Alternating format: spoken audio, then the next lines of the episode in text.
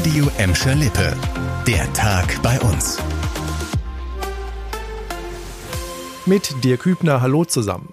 Seit 55 Jahren gehört der Kaufhof schon zur Gelsenkirchener Bahnhofstraße und er ist mittlerweile das einzig übrig gebliebene Kaufhaus bei uns in Gladbeck, Bottrop und Gelsenkirchen. Und jetzt müssen Mitarbeiter und auch Kunden um den Standort wieder zittern. Denn im Januar, nach dem Weihnachtsgeschäft, soll entschieden werden, welche Filialen der insolventen Kaufhauskette Galeria Karstadt Kaufhof schließen müssen. Natürlich hoffen die 37 Mitarbeiter der Gelsenkirchener Filiale auf eine Zukunft an der Bahnhofstraße. Annika Bönig zum aktuellen Stand. Eine langjährige Mitarbeiterin der Gelsenkirchener Filiale, die gleichzeitig in der Tarifkommission der Gewerkschaft Verdi sitzt, hat im Gespräch mit uns auf die Vorteile an der Bahnhofstraße verwiesen. Es gebe große Lagerflächen und eine gute Anbindung an die Autobahn. Außerdem seien die Energiekosten niedrig, weil in der Vergangenheit schon viel umgerüstet wurde. Bis zum Einbruch der Corona-Pandemie habe der Standort auch gute Zahlen geschrieben. Im Team sei die Ungewissheit natürlich groß. Unter den fast 40 Mitarbeitern in Gelsenkirchen gebe es zum Beispiel einige alleinerziehende Mütter. Vor knapp zwei Wochen hatte Galeria Karstadt Kaufhof Insolvenz angemeldet. Nach eigener Aussage will die Kaufhauskette ein Drittel der Filialen schließen. Ein Aus für den Kaufhof wäre ein herber Schlag für Gelsenkirchen. Es würde eine Stadt treffen, die sowieso schon viele Probleme stemmen muss.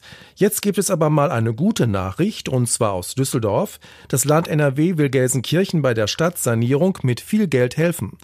Kommunalministerin Ina Scharrenbach hat der Stadt jetzt dafür 10 Millionen Euro versprochen, das Ganze erstmal als Startkapital.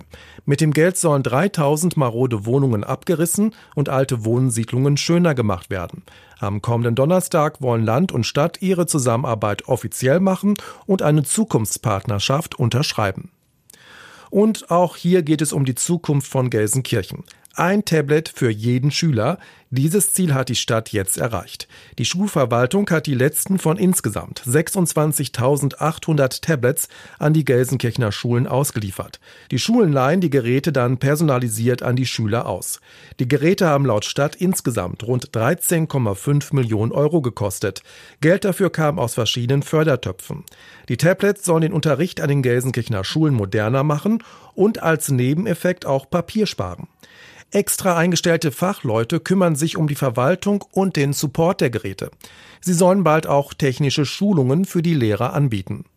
Fachleute sitzen auch in der Unfallkommission der Stadt Bottrop und die haben dafür gesorgt, dass es in der Stadt eine gefährliche Stelle im Straßenverkehr weniger gibt.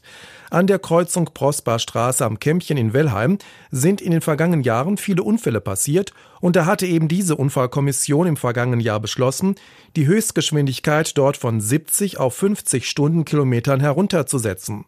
Und was soll ich sagen, danach ist die Zahl der Unfälle an der Kreuzung laut Polizeistatistik tatsächlich deutlich gesunken. Auch an weiteren Unfallschwerpunkten im Bottrop wurde die Sicherheit verbessert.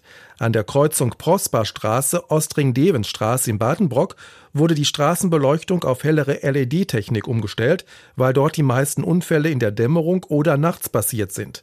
Am Knotenpunkt Horster Straße Friedrich-Ebert-Straße in der Innenstadt gibt es jetzt eine separate Ampelphase für Linksabbieger, damit nicht mehr so viele Unfälle beim Abbiegen passieren. Das war der Tag bei uns im Radio und als Podcast. Aktuelle Nachrichten aus Gladbeck, Bottrop und Gelsenkirchen findet ihr jederzeit auf radio und in unserer App.